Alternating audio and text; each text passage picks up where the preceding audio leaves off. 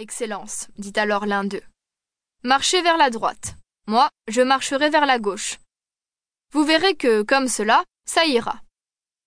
Celui des deux qui parlait ainsi n'avait pas seulement servi dans les bureaux. Il avait aussi professé la calligraphie à l'école des enfants de troupe, et c'est ce qui faisait qu'il avait plus d'esprit. Son avis fut aussitôt mis en action. L'un marcha vers la droite, et voilà qu'il découvrit des arbres, et sur ces arbres toute espèce de fruits. Il aurait bien voulu cueillir, ne fût-ce qu'une pomme, mais tous ces fruits étaient si haut perchés qu'il aurait fallu grimper aux arbres. Il tenta de le faire, mais ne réussit qu'à déchirer sa chemise. Il arriva ensuite au bord d'un ruisseau, et qui vit-il? Qu'il y fourmillait des poissons, tout comme dans le vivier de Fontanka à Saint-Pétersbourg. Si nous avions pareil poisson dans la rue Podiacheskaya, pensa notre général, et sa figure s'illumina à cette pensée appétissante. Il arriva ensuite dans un bois. Ce n'était que guelinotte, coq de bruyère, lièvre. Seigneur, quel régal Quelle bonne aubaine s'écria-t-il, et au même moment il commença à éprouver un malaise causé par la faim. Mais force lui fut de revenir les mains vides au lieu du rendez-vous. L'autre général l'y attendait déjà. Eh bien, votre Excellence, a-t-elle trouvé quelque chose? Voici, je n'ai trouvé qu'un vieux numéro de la Gazette de Moscou. Pas autre chose. Nos généraux prirent alors le parti de se recoucher, mais ils ne purent pas dormir l'estomac vide.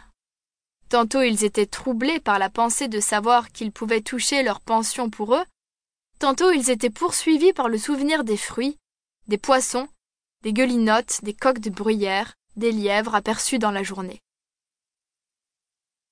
Qui aurait pu imaginer, Excellence, dit l'un, que la nourriture de l'homme, considérée sous son aspect primordial, vole en l'air, nage dans l'eau et croît sur les arbres? Certes, répondit l'autre. Je dois l'avouer, je croyais jusqu'ici que les petits pains blancs poussaient tout faits, comme on les sert le matin avec le café.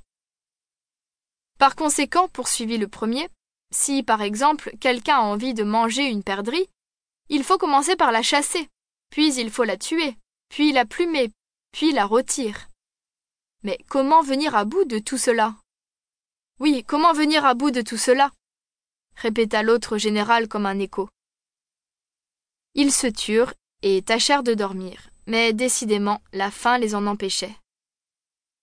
Les guelinottes, les dindes, les cochons de lait leur passait devant les yeux avec accompagnement de concombres, de pickles et de diverses salades. Actuellement, je crois que je mangerai volontiers mes propres bottes, dit l'un des généraux. Les gants aussi ne sont pas mauvais, quand ils ont été beaucoup portés, dit l'autre avec un soupir. Tout à coup, leurs regards s'entrecroisèrent. Leurs yeux jetaient un éclat fauve, leurs dents grinçaient. Un sourd rugissement s'échappa de leur poitrine. Ils rampèrent l'un vers l'autre, puis, en un clin d'œil, ils devinrent furieux comme des bêtes féroces. On vit voler des mèches de cheveux, on entendit retentir des cris, puis des gémissements.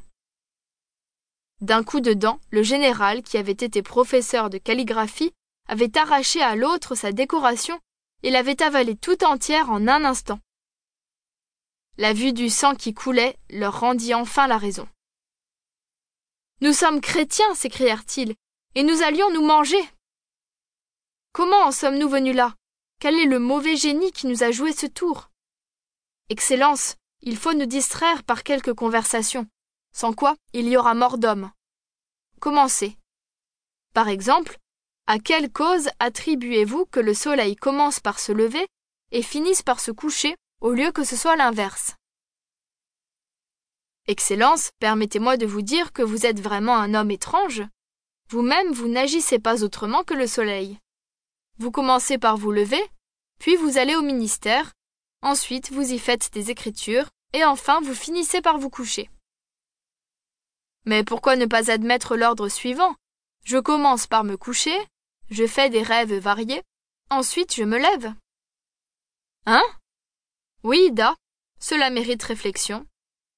À vous parler franchement, du temps que je servais au ministère, je n'avais qu'une manière de voir les choses. Je me disais,